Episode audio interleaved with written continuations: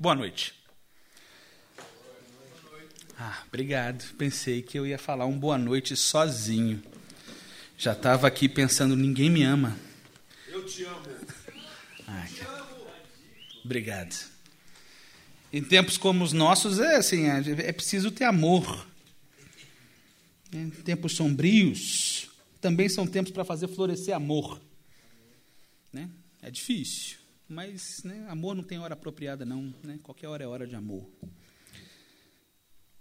Bom, como vocês devem ter percebido, né, assim, o tema de hoje é Sociedades da Injustiça, Miqueias capítulo 2. Alguém aqui veio no sábado passado? Não. Quem veio no sábado passado? Hum. Para quem veio no sábado passado, falei assim, ué, ué, não, não era para ser o 3? Aí conversei com o Cris, a gente alinhou melhor, falou, amigo, não dá para tirar mais um caldo aí e tal, não sei o quê. Aí ele falou assim, dá, dá sim. Não, acho bom, é melhor, porque a gente né, mantém a agenda, fala com calma dos textos bíblicos e tal, não sei o quê, e aí a gente resolveu voltar. A princípio a gente ia falar do capítulo 3, mas, né, conversando, a gente entendeu que era oportuno ter uma perspectiva outra a respeito desse mesmo trecho bíblico e de algumas questões que a gente já falou até aqui. Então a proposta hoje meio que é dar uma retomada em algumas coisas que a gente viu ao longo dessas duas semanas, é, mas com foco maior hoje nesse capítulo 2 do texto bíblico de Miquéias. E aí, assim, eu, né, no fim das contas, é, topei uma proposta e um convite indecente, né, assim, porque foi indecente, pastor. Foi indecente né, assim. Enfim, que Deus nos abençoe nessa noite. Misericórdia. Né? E perdoa o nervosismo aqui, né? Mas é assim, funciona assim comigo, tem um pouco de nervosismo nessas horas. Mas então, como eu falei, a gente vai retomar um pouco algumas coisas e vamos falar sobre aquilo que. reviver um pouco do que a gente já passou, mas com foco maior no capítulo 2. E a ideia é retomar com certo esforço para não ser repetitivo. Né? É, então, talvez nessa lógica de trazer novos olhares e, enfim, a diversidade de olhares ajuda a gente a entender mais coisas também. Eu tenho fé nisso, por isso que eu acredito numa leitura bíblica que é uma leitura comunitária, coletiva, compartilhada comunitariamente, coletivamente, etc. Né? É, e sim, no fundo, no fundo, tudo isso é desculpa. Né? Assim, se você ficar uma coisa esquisita, você já se desculpa no começo. Funciona assim. Né? Já vai pedindo desculpa no começo, enquanto a gente vai entrando no texto bíblico. Não me olha com essa cara, amor. Mais amor, por favor.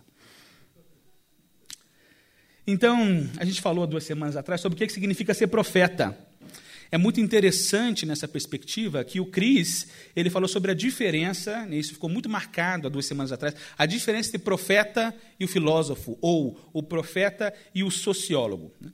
Porque talvez, assim como o profeta e o sociólogo, assim como o filósofo e o sociólogo, o profeta seja justamente um cara que seja um grande leitor da sua realidade, né. um grande conhecedor do seu tempo, e o profeta então faz essa leitura do seu tempo e da sua realidade que o cerca, aonde ele está inserido. E nessa leitura, uma das características do profeta é que ele se torna um denunciador dessa realidade. Né? Assim, a denúncia é uma marca característica da caminhada do profeta. Né? Por que, que eu estou dizendo isso? Porque a gente está estudando um texto profético de um profeta do Antigo Testamento, que é o texto de Miquéias, numa série bíblica chamada Justiça e Esperança para Hoje. Então, nessa justiça e esperança para hoje, o profeta faz denúncia. E é capaz de demonstrar com muita propriedade o que, que há de disfuncional, de opressivo, de mascarado, de mentiroso dentro de uma sociedade, dentro do seu tempo, assim como o fazem filósofos, assim como o fazem sociólogos. Só que ao fazer isso, o profeta acaba mobilizando categorias diferentes, e eu acho que aí tem uma, algumas diferenças no processo, que a perspectiva profética brota de uma relação do profeta com seu Senhor. Tem a ver com as categorias da espiritualidade, do contato com Deus. O profeta mobiliza categorias transcendentes. não se trata só de uma realidade nua e crua, ele admite a realidade transcendente o tempo todo com tudo que ele fala. E nisso, ele acaba diferindo de outras pessoas que fazem, inclusive, sensacionais leituras do seu tempo, é, mas não apenas por mobilizar categorias diferentes, mas também porque, além disso, o profeta, na sua espiritualidade, tem contato com um projeto, com uma proposta ética. Então, para além de denunciar aquilo que é disfuncional, mentiroso, mascarado e opressivo, há uma proposição. O profeta diz: era para ser assim. É para lá que a gente caminha, porque o sentido era esse. O projeto era outro. Então, além da leitura do seu tempo, há de se apontar um caminho. Há um diagnóstico profético, mas há sempre um encaminhamento profético nesse sentido. Há uma e normalmente esse encaminhamento traz um apelo importante de arrependimento, de mudança, de conversão e também de esperança. Esperança. Ah, esperança. O Cris citou o Jacques Ellul há duas semanas atrás, dizendo que as duas marcas distintivas do profeta são a lucidez e a esperança.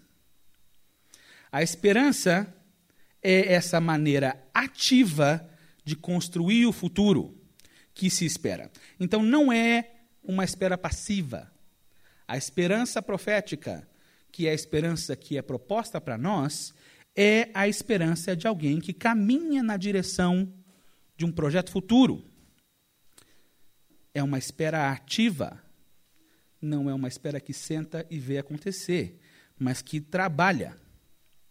E é nessa vibe que a gente tenha perspectiva e coloca em perspectiva essa noção de é, denúncia. Talvez o primeiro passo da esperança seja justamente a denúncia. Porque, assim, se não há o que esperar de diferente, ou se não há o que trabalhar para né, mudar, eu não preciso de esperança nenhuma. Já está tudo maravilhoso. As coisas e o projeto maravilhoso já está concretizado. Né, assim. Não é assim. Então, enquanto não tem um projeto maravilhoso concretizado, é preciso esperança. E a denúncia, então, me parece, nesse sentido, fazer uma parte, é uma parte importante dessa lógica de esperança. Né? A denúncia é talvez o primeiro passo esperançoso, porque reconhece o que há de errado, reconhece o que há de desviante, reconhece o que há de ruim. A denúncia é um primeiro passo da fé e da esperança. E o nosso tema é justamente, então, justiça e esperança para hoje. Se a gente não denunciar o que há de injusto, dificilmente há promoção de justiça. Né? Se não há denúncia da injustiça, dificilmente haverá a promoção da justiça. A promoção da justiça, então, carrega consigo essa raiz de esperança. É nessa vibe que a gente gostaria de se inspirar no texto de Miqueias e de se achegar ao texto de Miqueias. Porque o texto de Miqueias tem denúncia. Denúncias indigestas. Denúncias que fazem a gente olhar para o nosso próprio tempo. E aí a indigestão é pior ainda. E se confunde com essa nossa realidade difícil de lidar com o nosso presente. Né? Olhar para um texto bíblico indigesto gera indigestões. Não porque ele é difícil, mas porque ele aponta para a nossa realidade dura. Mas sabe, assim, se, se essa sensação de indigestão está acontecendo com você, eu acho que isso é muito importante e muito precioso, inclusive. Muito ruim, mas muito precioso. Porque essa sua capacidade de ter essas sensações indigestas diante daquilo que acontece com o nosso tempo, no nosso presente, no nosso contexto, é uma capacidade de se identificar com aquilo que o profeta diz. É, isso demonstra em você, inclusive, uma certa capacidade de poder agir de forma profética nessa própria realidade que a gente vive. Então, se há indigestão, é, né, acho que o profeta diria bem-vindo ao clube. Né?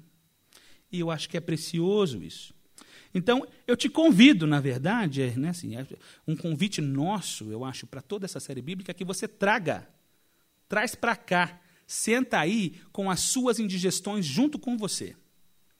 Traz para cá essas questões que são duras. Eu te convido a trazer as sensações indigestas, tristes, complicadas, o sentimento de raiva para com o que estão fazendo com a nossa sociedade, talvez a indignação para o que estão fazendo com os nossos amigos, ou a tristeza em relação àquilo que estão fazendo com gente que a gente ama. Eu te convido a trazer esses sentimentos para serem colocados em contato com aquilo que o Miqueias diz. Então, que durante esses dias, essa é uma proposta, dias que talvez a gente fale muito mais de injustiça e de desespero do que realmente de justiça e esperança, esses primeiros dias da série. Né? Os temas vocês devem ter visto em algum momento, né? assim, capitais da justiça, hoje, sociedade da justiça, semana que vem, os promotores da justiça.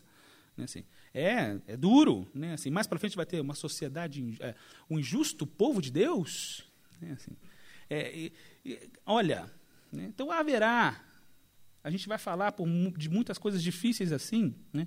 Então, que nesses dias, que talvez a gente fale mais de injustiça e desespero do que de justiça e esperança, você traga esses sentimentos para os nossos encontros, para a gente se encontrar com todas essas coisas. Sabe assim, que o incêndio da Amazônia, o sniper, os discursos de ódio que você escuta, as coisas que você identifica como opressivas, você traz para cá e que a gente perceba o eco de tudo isso nessa proposta de denúncia profética. Que o nosso Senhor nos ajude a cunhar, então, com tudo isso que você traz para cá e coloca em contato com a Bíblia, as nossas perspectivas de justiça e de esperança para hoje. Te convido a permitir esse encontro de indigestões e de desconfortos, de denúncias, um encontro entre o que passa em você ou com você, com o que se passa em Miqueias e com Miqueias. Eventualmente, o Miqueias pode te ajudar a enxergar melhor, inclusive o que há de pior nessa sociedade que nos cerca. Porque sim, pode piorar. Eventualmente, o Miqueias pode te ajudar a enxergar o que há de esperançoso e no que pode ser construído agora. Porque sim, pode melhorar.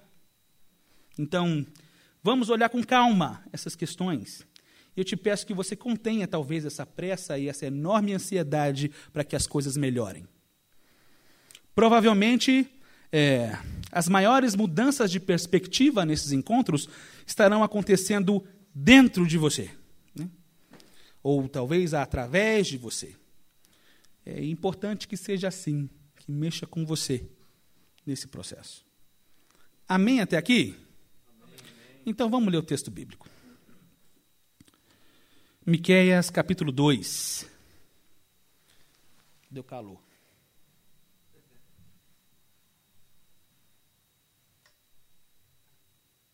Miqueias capítulo 2.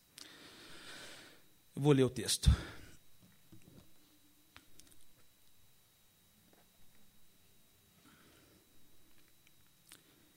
Que aflição espera vocês que ficam acordados à noite fazendo planos perversos? Levantam-se ao amanhecer para realizá-los, só que tem poder, só porque tem poder para isso. Quando desejam um terreno, encontram um modo de se apropriar dele. Quando querem a casa de alguém, tomam por meio de violência. Oprimem um homem para que lhes entregue sua propriedade e deixam a família dele sem herança.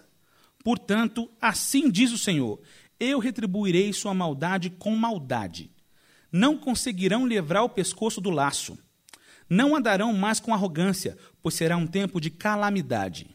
Naquele dia, seus inimigos zombarão de vocês e entoarão canções de lamento a seu respeito. Estamos acabados, totalmente arruinados. Deus confiscou a nossa terra, ele a tomou de nós, entregou nossos campos àqueles que nos levaram cativos.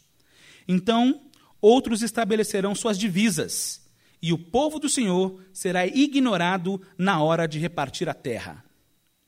Não diga uma coisa dessas, o povo responde.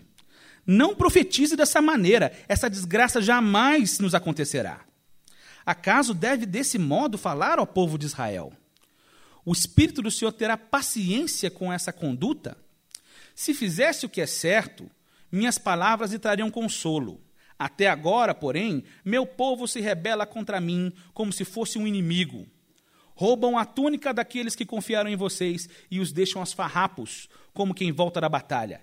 Expulsaram mulheres de seus lares confortáveis e tomaram para sempre de seus filhos tudo o que Deus lhes deu. Levantem-se, vão embora. Esta não é mais sua terra, nem seu lar, pois vocês a encheram de pecado e a arruinaram por completo. Se um profeta que vive a mentir lhes dissesse: Proclamarei para vocês as alegrias do vinho e da bebida forte, de um profeta assim, vocês se alegrariam. Algum dia, ó Israel, reunirei os que restaram, juntarei vocês novamente como ovelhas no curral, como rebanho em seu pasto. Sim, sua terra voltará a se encher do ruído das multidões. Seu líder abrirá o caminho e os conduzirá para fora do exílio pelas portas das cidades inimigas de volta para a sua terra. Seu rei os conduzirá, o próprio Senhor os guiará. Bom, retomando e ecoando algumas coisas, né? O nosso profeta Miqueias é de uma cidade chamada Moresete, mais ou menos 20 quilômetros ao sul da cidade de Jerusalém. Como vocês devem saber, e o Cris falou disso na semana passada, Jerusalém era a capital do reino de Judá, um reino ao sul. Havia um outro reino chamado Reino de Israel, ao norte, cuja capital era Samaria. Samaria, Israel, Jerusalém, Judá, norte, sul. A princípio era para ser um reino só, mas a galera simplesmente não consegue permanecer unido. Tudo tem que polarizar desde aquela época, virou norte e sul. Reino do norte dividiu, deu ruim. Interessante, hein? Porém, nessa lógica, é que no primeiro capítulo o Miqueias cita algumas vezes Samaria. Ele é do sul, mas ele está falando e falou, inclusive, para Samaria, referindo-se ao reino do norte como um todo. Quando fala Samaria, é a capital, está se falando do reino como um todo. Miqueias é o que a gente pode chamar de um profeta literário, ou seja, um profeta que deixou registrado por escrito os oráculos que recebeu de Deus. Há outros profetas não literários na Bíblia, e você deve conhecer, né, assim, que é o caso de profetas que não têm uh, os seus oráculos registrados num livro só. Né? Como, por exemplo, é o caso de Elias, é o caso de Eliseu, é o caso de Micaías, que é o cara que foi uma voz no meio de 400 profetas, o único profeta verdadeiro no meio de 400. Muito boa essa história, 1 Reis 22, se eu não me engano. É o caso do Natã, o profeta Natã, que denuncia o pecado do rei Davi, aquela metáfora maravilhosa das ovelhinhas. Davi fica iradíssimo, dizendo quem é o, o, o, a pessoa absurda que faz um negócio desse. O profeta diz: é você. Né? Assim, maravilhoso, Natan. É, que faz esse tipo de coisa. Né? Esses são uns, alguns dos conhecidos, mais conhecidos. Né, assim. E os profetas não literários são conhecidos mais pelas suas biografias do que pelos seus oráculos ou pelos seus escritos. Né, assim. Então, Miqueias, junto com tantos outros, tem essa perspectiva de ter deixado a profecia registrada. Isso é um diferencial no processo. Esses profetas literários, na minha opinião, eles podem ser agrupados num modelo que me ajuda a entender né? É, e colocar eles em ordem, porque tem tanto livro na Bíblia, tanto livro de profeta na Bíblia, né? colocar é, é bem complexo. Eu prefiro olhar para o modelão, através do qual a gente pode situar as coisas. Né? Então, é um modelo que é baseado nas grandes crises de exílio e na saída do exílio. Então, como vocês devem saber, o Cristo falou disso na semana passada, se eu não me engano, o Reino do Norte foi tomado pelo Império Assírio. O Reino do Norte é tomado pelo Império Assírio. Quando a Síria está chegando, é o que a gente chama de crise assíria, do ponto de vista né, do povo Israel e Judá, é claro. Né? Crise assíria. Tempos depois, o Império Babilônico domina o Império Assírio e também domina o Reino do Sul, o Reino de Judá é o que a gente chama de crise babilônica. Muito simples. Depois de muito tempo, a galera volta do exílio. E tem gente que escreve na volta do exílio. É o que a gente chama de pós-exílio.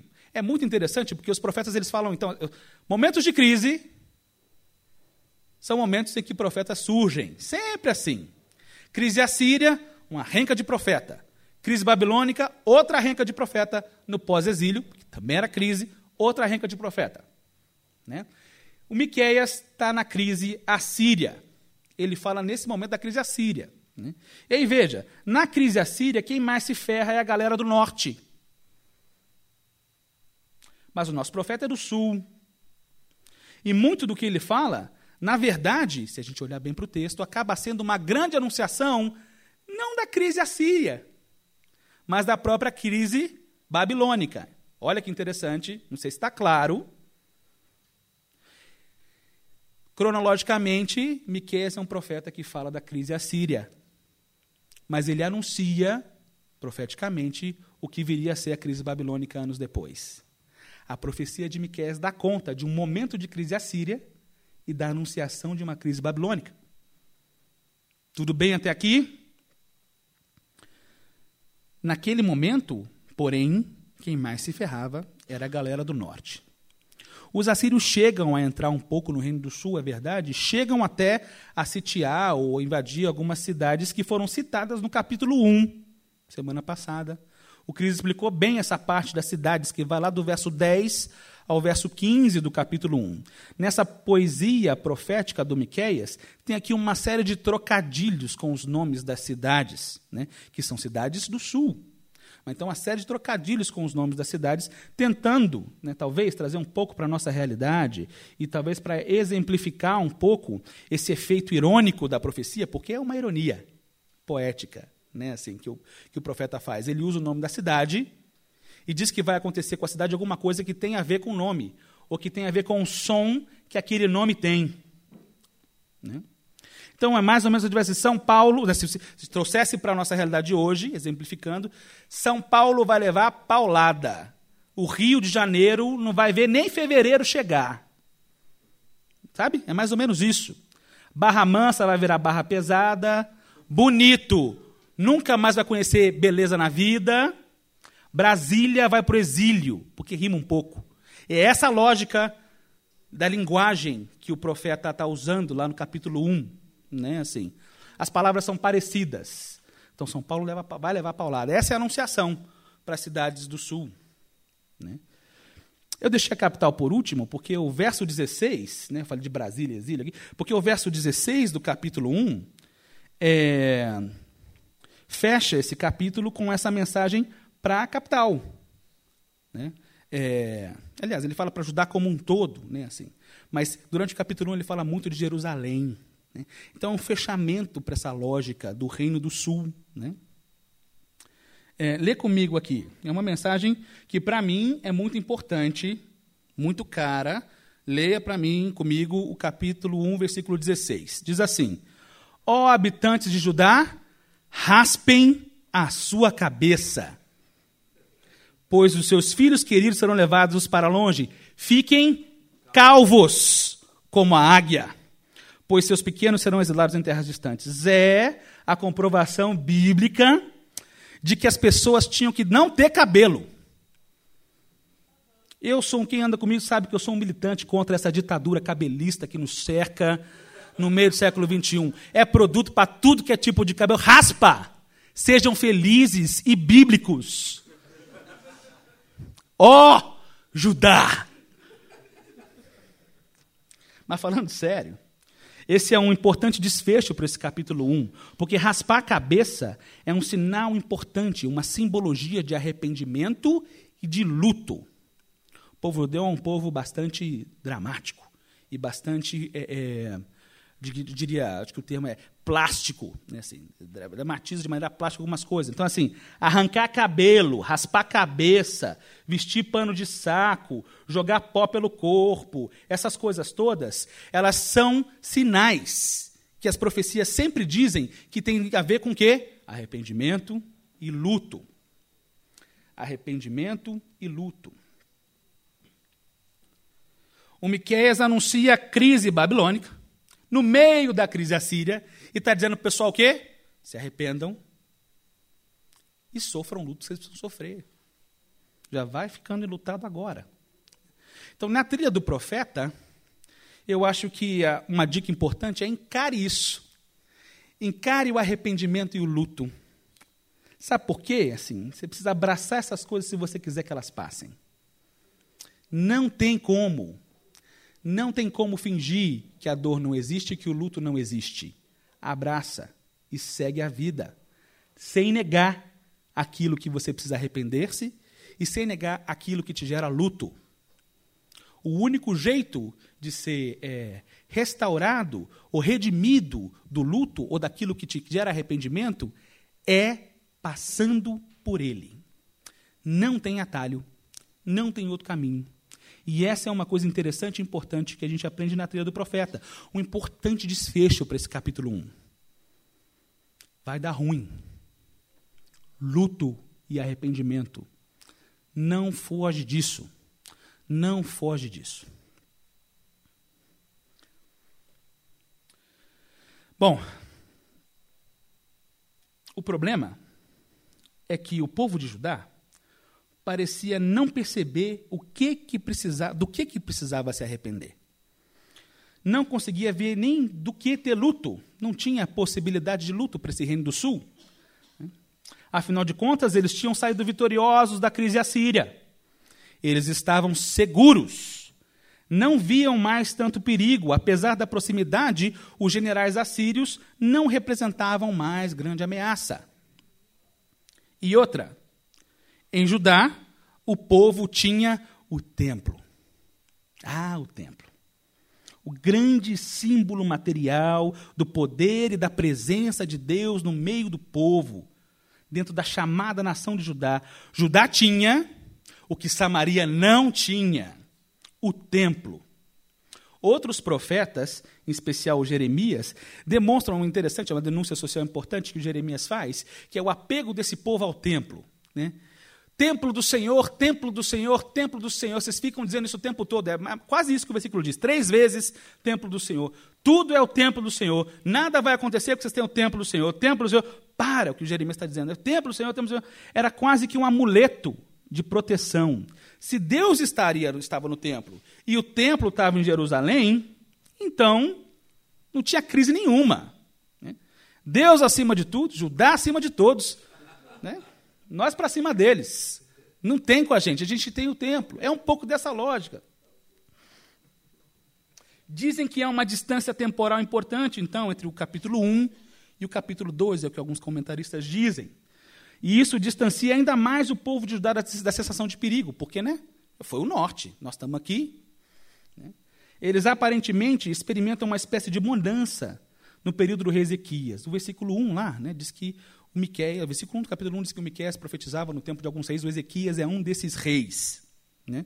E aí, é, a Bíblia ensina a gente que Ezequias foi um bom rei. Foi um bom rei. Para quem tiver curiosidade, lê lá, 1 Crônicas, capítulo 29 e 30. Reformas religiosas importantes. Ezequias foi um bom rei. O povo experimentou uma certa bonança. Dizer que vai ter crise no período de bonança depois que nós resistimos a uma crise, hum, é dissonante, é destoante. Então, não é por acaso que o Miqueias vai tratar dessas questões aqui no capítulo 2, é como se depois de um tempo, anunciando algumas coisas, ele precisasse explicar para o povo o que, que vocês estão fazendo que está muito zoado. Então,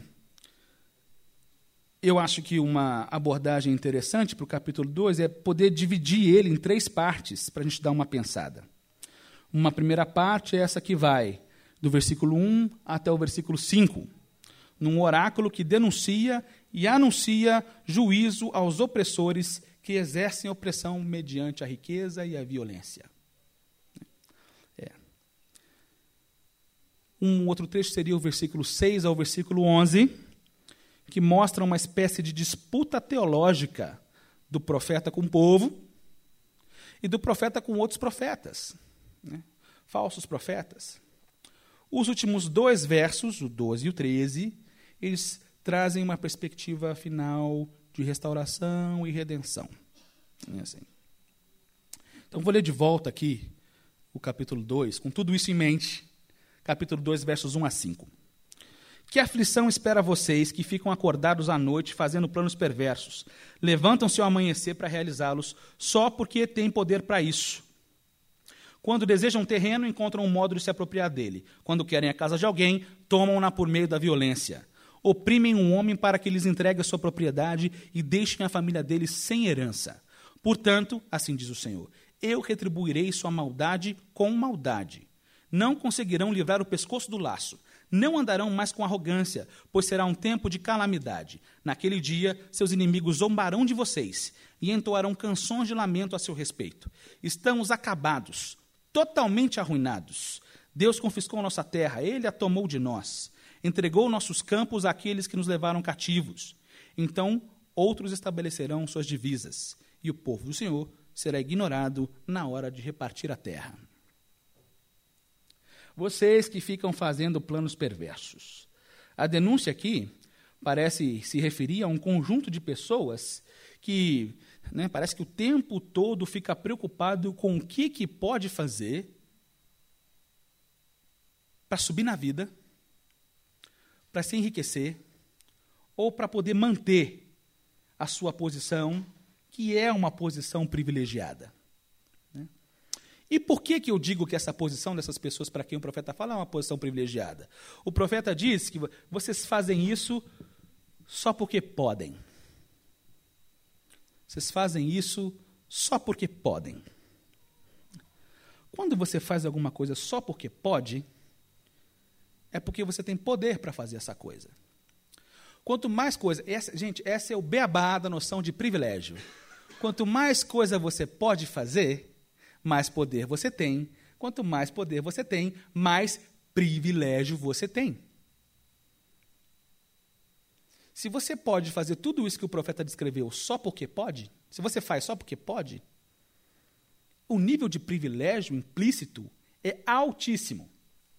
Não é por um acaso que quando a galera coloca é, o subtítulo na Bíblia, julgamento contra os opressores ricos. Né, assim, julgamento contra os opressores ricos. Em nenhum momento está falando de pessoas ricas, de maneira direta. Mas o acesso ao poder e ao privilégio deixa as coisas implícitas nesse sentido. É um grupo de poderosos. Poder e riqueza andam juntos. Essa é uma verdade. Né? Desde os tempos bíblicos mais remotos. Né? Então, existe uma lógica, assim, nessa brincadeira de que quem tem mais pode mais. Quem tem mais é mais privilegiado, quem tem mais sofre menos. Quem, a lei funciona diferente dentro de recortes de privilégios diferentes. Quando você faz alguma coisa que é contra a lei de Deus, inclusive, porque o que esse povo está fazendo é contra a lei de Deus. Tomar terra, oprimir, usar violência. Tomar herança é coisa sagrada. Herança de um filho. Né? Toda a proteção da lei de Deus em relação à família e a perpetuação da herança da família, claro, com distribuição de terras e etc., toda a lógica do jubileu, está tudo implícito lá naquela brincadeira, mas assim, a família não toca no que é da família. Os caras estão deixando as pessoas sem herança, deixam a família sem herança. Né?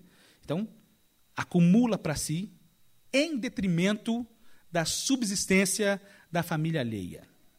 Isso é contra a lei de Deus, segundo o que a gente aprende lá em Deuteronômio. Né? Você pode dizer assim, tudo bem, mas Deuteronômio também defende a propriedade privada, está escrito que é para não roubar. O que esses caras estão fazendo é roubar. O problema não é ser rico, o problema é roubar. Né? Dificilmente você acumula tanto sem uma perspectiva opressiva privilegiada. É uma denúncia séria o que o profeta está dizendo. Né? E isso é alimentado numa certa sensação de impunidade. Né? Quando a coisa corre impune, eu faço o que eu posso fazer, e ai de você se disser que eu não posso. O problema é todo seu. Porque, né, outra regrinha básica para o privilégio: privilégio é o poder que você tem de tornar é, real aquilo que você deseja. Eu quero virar real. Quanto mais isso for verdade para você, mais privilégio tem. Né, assim. É, então, veja, eu quero sair na rua, não posso? Não tenho, zero privilégio. Né, assim. Eu quero sair na rua, eu posso? Opa! Né, assim. Tornar real o que você deseja é poder e é privilégio. Né, assim. E quando você diz para uma pessoa que o que ela faz não pode acontecer, não pode ser, que o que ela deseja não pode se concretizar, ela, ela vai fazer o quê? Ela ri. Né? A gente vai chegar mais lá na frente no momento que o povo ri. A galera ri do Miquéias. Né, assim. E quando me quer diz para essas pessoas assim, mas isso tem um preço, o que vocês estão fazendo vai gerar um preço muito sério para vocês. É. KKK. Eu posso. Eu faço porque eu posso.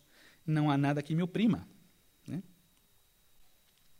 Então veja, uma certa denúncia aqui, me parece, de obsessão, obsessão por acúmulo, obsessão materialista por acúmulo. Né? Porque os exemplos que o profeta dá são exemplos absolutamente materiais. É o terreno, é a casa. Né? Oprimo quando eu tiro o terreno. Quando eu digo que é meu o que não era. Quando eu fico maquinando para transformar meu, por qualquer forma que seja, alguma coisa que não era para ser. Né? Assim, terreno, casa, coisas materiais. Uma obsessão materialista expressa, de alguma forma, num outro pecado, que a Bíblia deixa muito claro que é pecado, é contra a lei de Deus, que é a lógica da cobiça. Né? Cobiça. Cobiça e obsessão materialista são coisas que andam juntas o tempo todo. Né? Talvez esse seja um grande problema de uma lógica, de uma ética, que a gente chama ética capitalista, o jeito de viver, o jeito de fazer as coisas capitalistas. O problema maior, na minha opinião, é essa ética que me torna uma pessoa obsessiva por aquilo que eu quero ter. Né? Me torna uma pessoa absolutamente cobiçosa. Cobiçosa em termos materiais. Cobiça e obsessão materialista andam juntas. Mas não é só isso. Assim, me parece que é uma crítica também a uma certa obsessão meritocrática. Né? É, às vezes o eu faço porque eu posso é confundido do, com o que eu faço, é, eu faço porque eu mereci. Eu posso porque eu mereci. Né?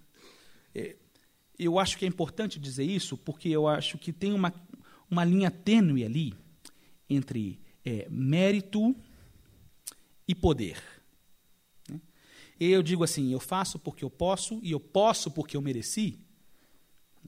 Significa que eu construí, eu cheguei no ponto que eu cheguei, aonde a impunidade é toda minha porque eu mereci. Né? Assim. Como se essa fosse a justiça trazida para mim, de acordo com tudo que eu construí. Isso é meritocracia. Eu cheguei aqui porque era justo que eu chegasse até aqui, porque eu fiz por onde chegar até aqui. Então, o, que eu acho pernicioso numa lógica meritocrática é justamente essa ideia de que é, o mérito é justo. Né, assim. É a justificação do meu mérito transformada em justiça social. Essa é uma crise muito séria minha com essa lógica meritocrática. Né, assim. E aí, é, eu acho que isso é importante dizer, porque quando a gente chega né, num nível em que as pessoas dizem eu faço porque eu posso me dar, porque eu mereço ter, e eu posso ter, eu vou ter, isso, segundo o que o profeta está dizendo, é um sinal de roubo, de usurpação da herança, de usurpação da bênção alheia, de avareza. O problema da avareza não é o acúmulo em si. Assim, Para mim, hoje, o problema da avareza é que a avareza mata. A avareza mata porque, na medida que eu acumulo para mim, e eu tenho essa minha obsessão materialista de achar que eu mereço isso, eu estou dizendo que outra pessoa não merece. Quando eu desejo muito para mim, roubo para mim, eu deixo quem precisa sem. A avareza mata. Esse é o pior da corrupção. Né? A corrupção é movida na cobiça. Né? Se a gente for pensar nessa linha filosófica, talvez, né? na lógica mais psicológica, a corrupção ela é movida por uma verve cobiçosa sendo movida por uma verve cobiçosa, ela gera, né, assim, ela acaba sendo fruto de uma certa avareza, um desejo de acumular e de não perder nunca a posição que tem. Essa lógica corrupta é a lógica que deixa as pessoas morrerem de fome. Porque o dinheiro não chega aonde precisa chegar. Avareza mata. Eu escutei isso de um cara da BU uma vez, me marcou muito. E outra coisa que é uma marca distintiva dessa sociedade injusta. Né? Roubo, avareza, meritocracia, obsessão materialista, essa sociedade toda injusta, é a violência. Oprimem com violência. Tomam por meio da violência. É de se pensar como a gente estabelece as nossas relações numa sociedade mercadológica. Né?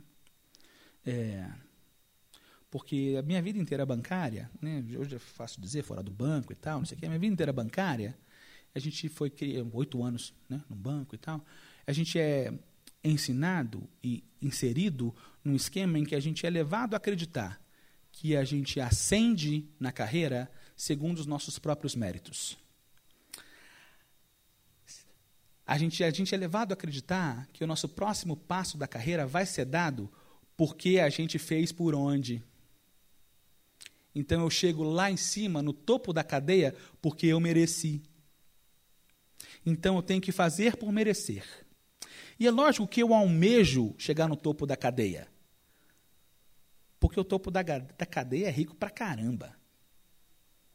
Subir na empresa, subir no mercado, ganhar o que né, os filósofos vão chamar desse esse capital é, corporativo, né?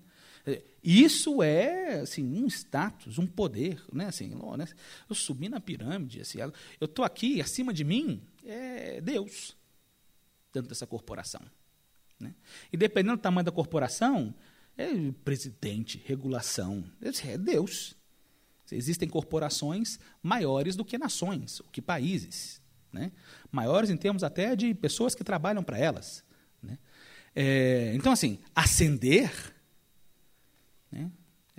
A ascensão é objeto da nossa cobiça, é ensinado para a gente. E é dito mais ainda, né? Assim, você chega lá, é possível você chegar lá, se você fizer por onde? Se você trabalhar direitinho, se você chegar no horário, se você entregar o que você está né? Sabe, assim, uma conclusão que eu tenho é que isso não é verdade. As pessoas não chegam lá, mesmo merecendo. O sistema piramidal é um sistema que é feito para deixar de fora. É um sistema que é feito para escolher. E a gente escolhe. As nossas escolhas não são escolhas por mérito. Né? Porque o mérito é travestido dessa lógica de objetividade. Né? Assim, é o zero ou um fez, não fez, então, ah, esse merece porque tem mais um do que zero. Né? Mas assim, mentira! As nossas avaliações corporativas são todas subjetivas. Participei de várias. Chega uma hora que não adianta entregar. Se não vai com a tua cara, não tem o próximo passo na empresa. Essa é que é a real. E não tem porquê. Né, assim, porque alguém pode te promover ou não. O exercício meritocrático, para mim, e assim com essa, como essa obsessão materialista, né, assim, ela é designada para manter as pessoas em posições né, assim, e para as pessoas se manterem e se, e se, e se ancorarem nisso para se manterem onde estão. Né? É, essa ética do mercado é uma ética de resultados. O que importa é o resultado final. É mentira. Entrega o resultado. Fala uma bobagem para o teu chefe. Porque isso seria uma ética de resultados nua e crua.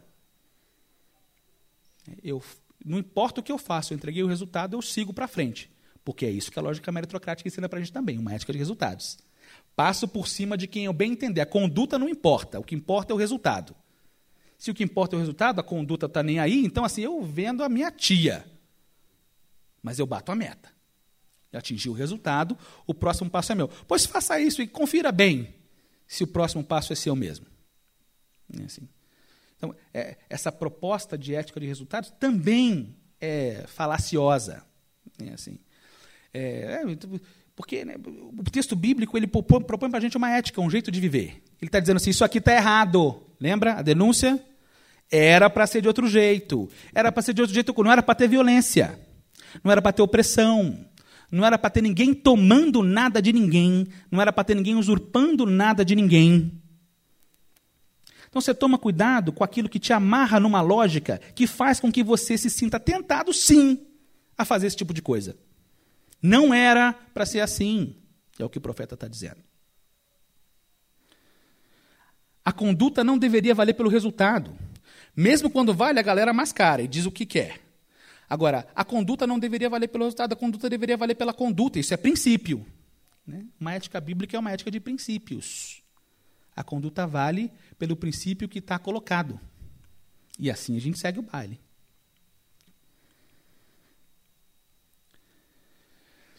A sentença que o profeta dá é, vai acontecer com vocês, ó opressores, aquilo que vocês fazem com os, as pessoas que vocês oprimem. É, vocês estão encenando com eles o que vai acontecer com vocês. Será que vocês não entendem? Acho que é o que o profeta está dizendo. Você sabe, eu leio mais ou menos assim. Será que vocês estão entendendo? O que vocês estão fazendo com eles é exatamente o que vai acontecer com vocês?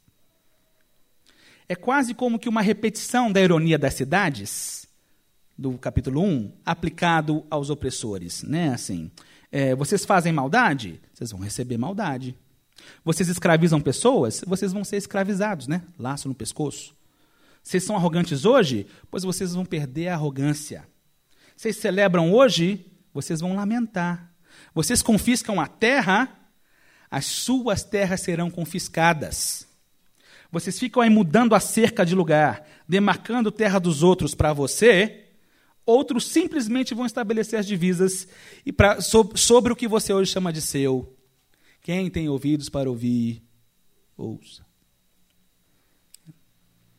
É como se o que eles estivessem fazendo fosse a encenação daquilo que viria. O profeta usa a realidade dura e cruel para a anunciação da crise e do juízo. Né? E assim, me parece um apelo. Será que ainda assim vocês não conseguem entender o que vocês estão fazendo? Ou a crueldade do que vocês estão fazendo? Será que se você não se colocasse no lugar sabendo que o que vai acontecer com aquela pessoa, que o que acontece com aquela pessoa, o que vai acontecer com você no futuro, será que numa situação como essa, você não mudaria a sua ética? Você não mudaria a sua conduta? Será que, assim, eu, às, vezes eu leio um pouco isso que o Miquel está dizendo como um, um processo de empatia, uma tentativa de fazer as pessoas empatizarem. Né, assim. eu nunca me esquecerei, eu acho, espero, de uma carta que uma pessoa leu no curso de férias da BU agora. A gente teve uma palestra sobre refugiados, famílias peregrinas, refugiados. E aí ela trabalha numa ONG e na ONG ela teve contato com uma carta que uma das pessoas da ONG escreveu, né, assim. O final da carta eu acho muito interessante. O refugiado diz assim: "Hoje o refugiado sou eu. Amanhã pode ser você." Como que você gostaria de ser tratado numa condição como a minha?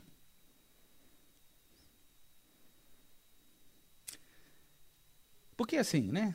Guerras, rumores de guerras, hoje para a gente está muito longe. Tá? Assim, logo aqui na fronteira de cima tem. E está duro. Está duro. Assim, os refugiados estão chegando para cá. Não sei o que, que pode acontecer. Ninguém sabe. Ninguém sabe. O próximo refugiado pode ser você, isso não deveria mudar a maneira com a qual você lida com o refugiado hoje? Entende? Eu acho que esse é meio que o apelo que o profeta está fazendo. Né? Quem vai sofrer maldade é você. Será que com isso você não consegue entender que é para parar de fazer maldade agora? E mais essas tantas outras características. Vamos ler o próximo trecho aqui e seguir adiante para terminar logo. Bom, do 6 ao 11. Não diga uma coisa dessas, o povo responde. Não profetize dessa maneira. Essa desgraça jamais nos acontecerá. Acaso deve falar desse modo ao povo de Israel? O Espírito do Senhor terá paciência com essa conduta? Se fizesse o que é certo, minhas palavras lhe trariam consolo. Até agora, porém, meu povo se rebela contra mim como se fosse um inimigo. Roubam a túnica daqueles que confiaram em vocês e os deixam aos farrapos como quem volta da batalha. Expulsaram mulheres de seus lares confortáveis e tomaram para sempre de seus filhos tudo que Deus lhes deu Levantem-se, vão embora. Esta não é mais a sua terra nem seu lar, pois vocês a encheram de pecado e se arruinaram por completo. E a arruinaram por completo. Se um profeta que vive a mentir lhes dissesse: Proclamarei para vocês as alegrias do vinho, da bebida forte, um profeta assim vocês gostariam. Aí a gente passa por uma espécie de treta teológica que o profeta provavelmente experimentou na pele. O verso 6 é uma resposta do povo. Né? Assim, não diz um trem desse, Miquel, até parece. Até parece. Esse tipo de coisa jamais, jamais vai acontecer com a gente. A nossa certeza, quando o povo diz isso, é a certeza de que não existe juízo para agora. A nossa certeza é de que a gente não está fazendo nada demais. Deus não acha ruim o que a gente está fazendo. Olha aí o Ezequias, rei bom, fazendo coisa boa, fazendo reformas, enfrentando a corrupção do templo fazendo reformas importantes. Olha aí o Ezequias, gente boa, arauto da justiça. Com um rei desses, a gente está mais perto de Deus. O cara deu até uma reformada no templo. A economia está ótima. Os ricos estão mais ricos. As coisas estão entrando no lugar. A gente não é e nem vai ser alvo de desgraça nem de crise. Para, Miqueias. Para. Crise passa longe. Meu dinheiro está rendendo na bolsa. Tá, inclusive, né? Tá boa a bolsa aí, tá ótimo. As reformas estão funcionando. Se meu dinheiro está rendendo na bolsa, tá tudo bem. Essa me parece um pouco a lógica do verso 6.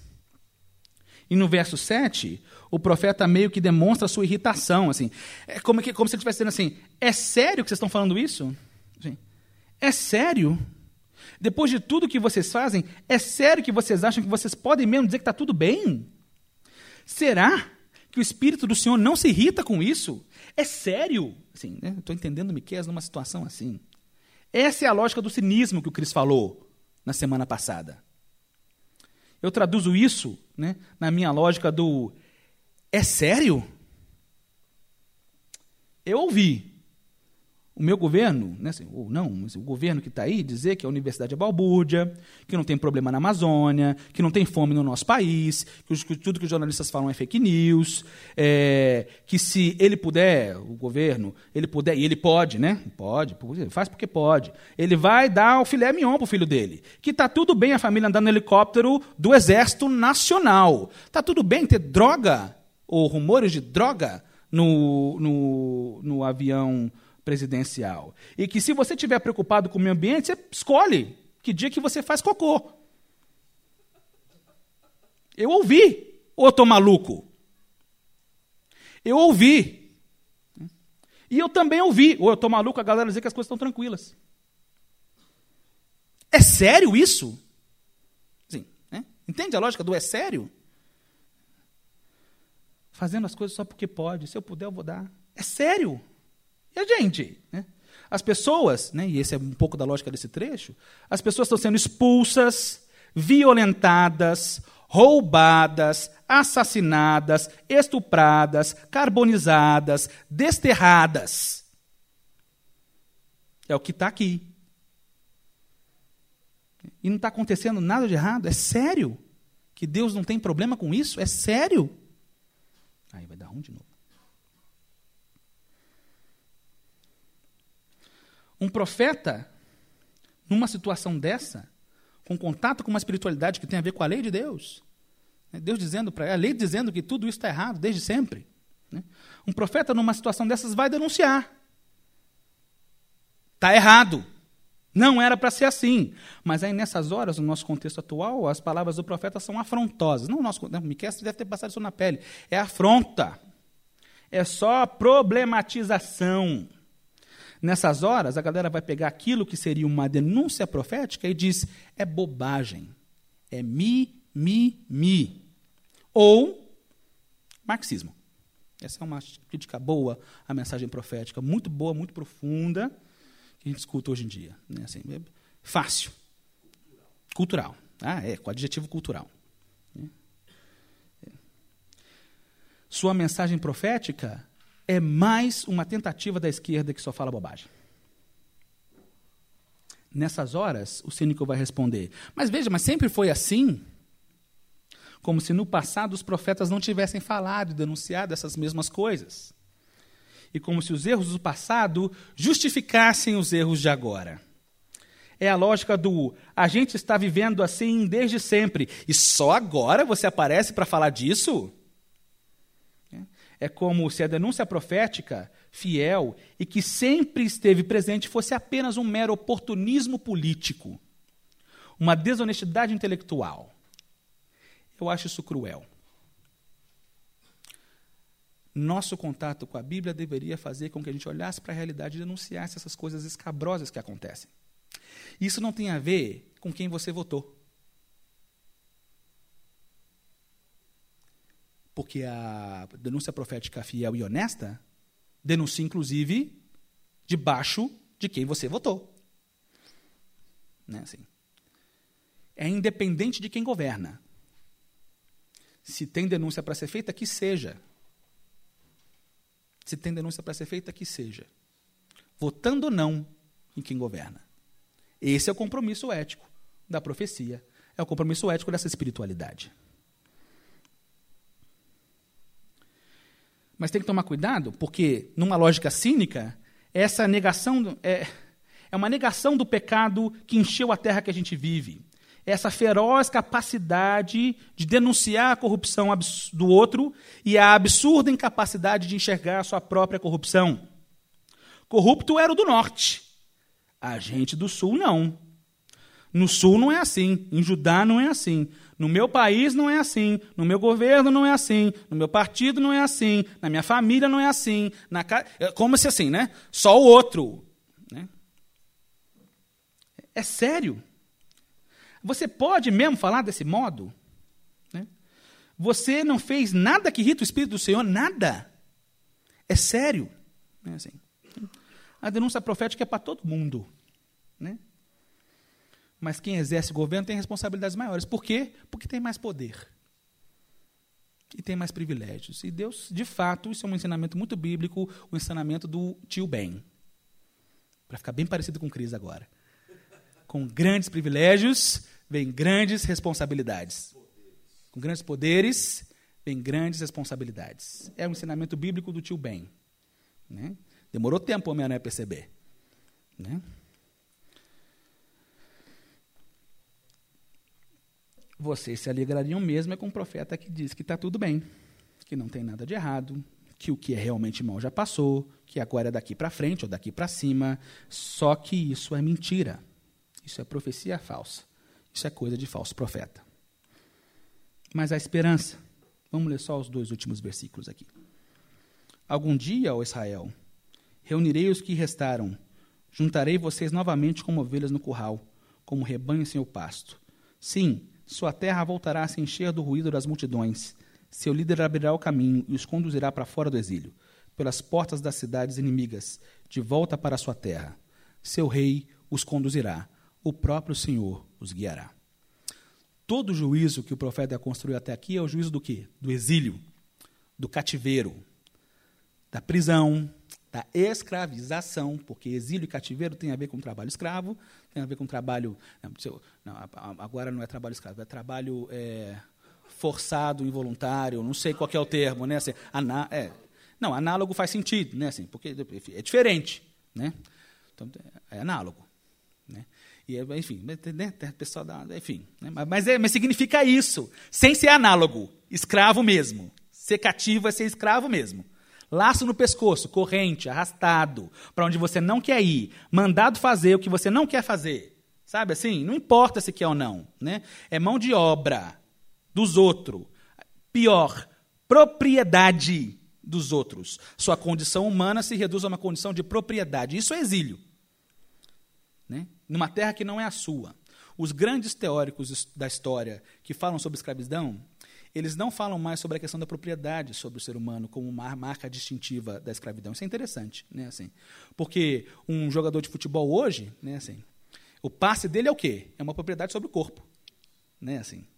É, é, isso não é escravidão, né? É, a questão da prostituição, quando ela recebe um pagamento, é um pagamento sobre o próprio corpo. Então, assim, propriedade do corpo não significa necessariamente escravidão.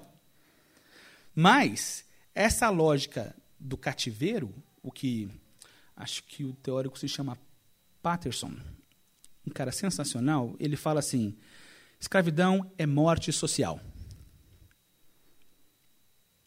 e desterramento. A condição escrava, antiga e moderna, quando eu falo moderna até o século XVIII, né, a escravidão antiga e moderna é a escravidão da morte social e do desterramento. A pessoa é desenraizada, é desterrada, sai do seu contexto. E lá ela é socialmente morta. Ela é um sujeito que não é sujeito, que não tem parte social. Né? Então, assim, a gente nega a partir daí a existência social dessa pessoa. Isso é escravidão, teoricamente falando. É esse o contexto do povo daqui para frente. essa é a paga das porcarias que o povo fez. Mas o que o profeta termina esse capítulo é dizendo: vocês vão voltar para casa algum dia. Vocês vão voltar para casa. Vocês vão ter redenção. Não profetizem dessa maneira. Fiquem tranquilos. Vocês vão ser arrebanhados de volta. Ao invés de espalhados, vocês vão ser arrebanhados de volta no curral do Senhor. E aqui, Júri, esse curral é o curral das, dos bichinhos que fazem mé. Né? Porque uma vez eu estava falando sobre as profecias, uma profecia de Malaquias no encontro da BU, né? e Malaquias diz que, os, que, os, que o povo vai ser como bezerro solto no curral. Né? E aí a turma da BU, que estava lá com os universitários, é, aquela balbúrdia, o pessoal estava lá dizendo assim, mé. Aí eu tive que explicar que bezerro não é o filho do cabrito, nem o filho da ovelha. Bezerro é filho do boi. É, o boi faz mu. Né? Aqui é mé. Né? Assim, é a turma que faz mé. Então, vai ser reunido de volta, como ovelhas de volta no curral. Né? Essa coisa da reunião, da agremiação de pessoas. E é interessante porque aí, é, uma palavra rápida sobre a visão escatológica do Antigo Testamento. Os profetas do Antigo Testamento, eles sobrepõem os eventos. Eu acho isso muito interessante. Dificulta, deixa um pouco mais complexo olhar para as profecias mas acho que faz sentido. Né, assim. Então, quando ele está falando de algum dia, ele está falando algum dia historicamente. Né? Houve volta do exílio, houve pós-exílio. Né, assim. Mas o profeta está vendo o evento de agora, mas ele vê o evento de agora misturado com o evento do futuro. Né? Só que a perspectiva dele, para quem olha assim, é que é uma coisa só.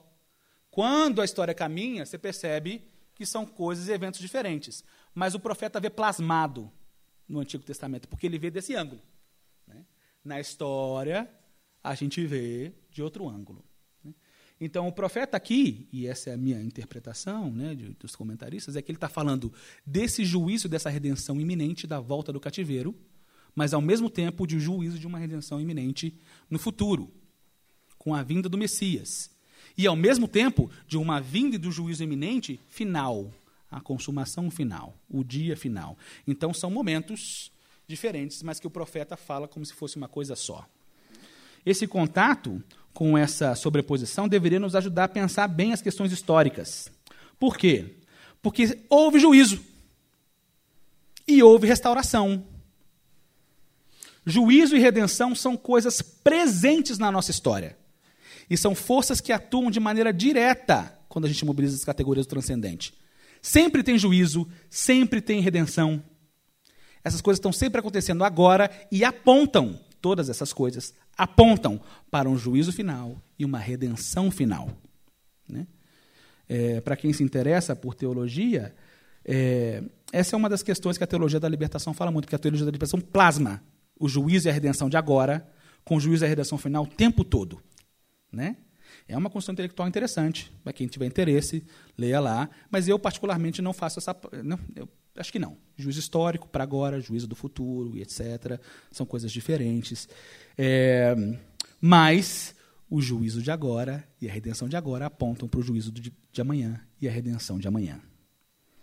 Uma teologia, então, coerente sobre a escatologia e as coisas do porvir deveriam nos botar em contato com essas duas coisas: o juízo e a redenção lá da frente, do porvir, e o juízo e a redenção para agora.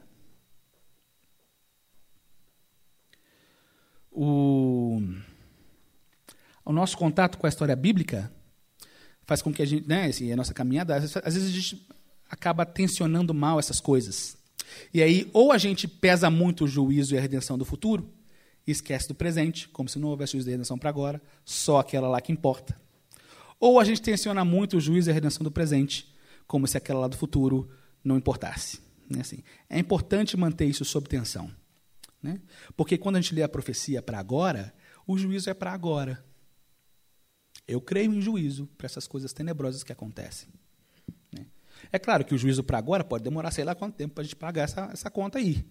Mas tem cobra, cobrança disso. Né? Tem cobro disso. A cobrança vem. Porque uma sociedade como essa, uma sociedade injusta, recebe injustiça de volta. Isso é juízo.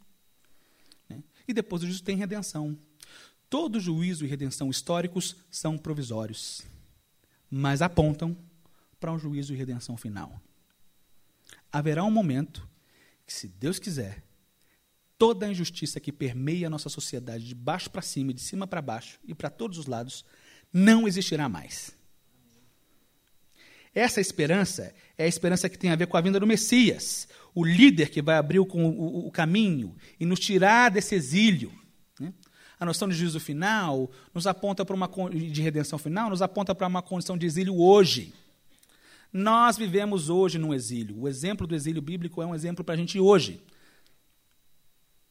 Desterrados. Talvez mortos socialmente. Peregrinos são todas metáforas para essa noção de exílio, de alguém que está na terra, mas não é dessa terra. Entende? O juízo que a gente vê, que a gente anuncia agora, é provisório, mas aponta para um juízo e para uma redenção futura. Foco nessa esperança do futuro, então, deveria ser importante para a gente saber como a gente vive agora. Porque lá na frente, nesse juízo final e nessa redenção final, as coisas vão mudar de uma vez por todas.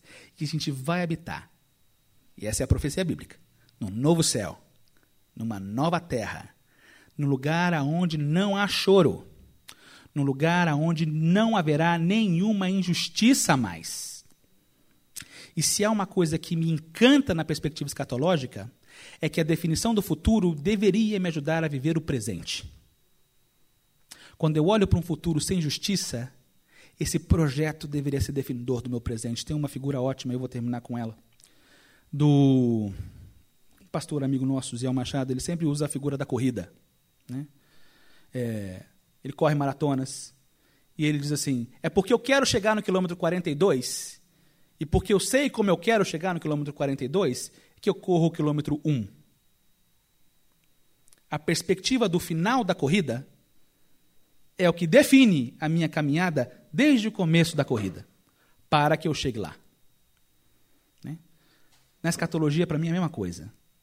A perspectiva de uma sociedade sem justiça é o que deveria ser motivador e guiador e esperançoso para uma caminhada hoje de uma construção ativa e de uma proposição ativa de justiça e esperança para hoje. Amém? Vamos orar? O Senhor, misericórdia. Misericórdia para tudo isso que a gente vê e que nos deixa indigestos. Misericórdia com a gente, Senhor. Ajuda a gente a compreender as nossas opressões, aquilo que a gente causa de opressão, aquilo que a gente gera de violência. E ajuda a gente também a denunciar o que acontece de opressão e de violência por aí. Ajuda a gente, ó Deus, a lutar de maneira ativa nessa promoção de justiça e nessa perpetuação da esperança. Que o Senhor nos ajude a ser a ser luz que demonstra essa esperança e esse porvir numa era presente. O Senhor nos ajude a transparecer isso, que é o teu projeto, para agora, para hoje. E esse projeto que a gente sabe que está muito maculado. Esse projeto que a gente sabe que está muito longe, talvez, de se tornar realidade, mas que a gente tem certeza e sabemos também que o Senhor atua no sentido de construir isso que vai vir a ser o novo céu e a nova terra, a concretização final desse teu projeto. Então, que a gente atue agora para construir isso da melhor maneira possível. Nos ajuda, Deus, porque sozinho a gente não consegue. Nos ajuda, Deus, porque lidar com essa situação tão diferente do teu projeto para a gente é doído, doloroso, difícil, indigesto, desconfortável, triste, adoecedor. E a gente coloca todos esses sentimentos diante do Senhor, para que o Senhor nos ajude a lidar com eles. E que brote em nós um desejo ardente por justiça, e uma vida que anuncia esperança. Não nos deixa, Senhor, não nos deixa, Senhor, se alinhar com projetos injustos e nem entrar em desespero. Nos livra do desespero, Senhor. Nos livra do desespero. E nos dá saúde para seguir caminhando. Mas que a gente se lembre de estar com o Senhor e de caminhar com o Senhor. Restaura nossas relações contigo mantém e sustenta nossas relações contigo. E que essas relações sejam também relações com o Senhor que sejam capazes de demonstrar para hoje a justiça e a esperança que o Senhor prega. Em nome de Jesus. Amém.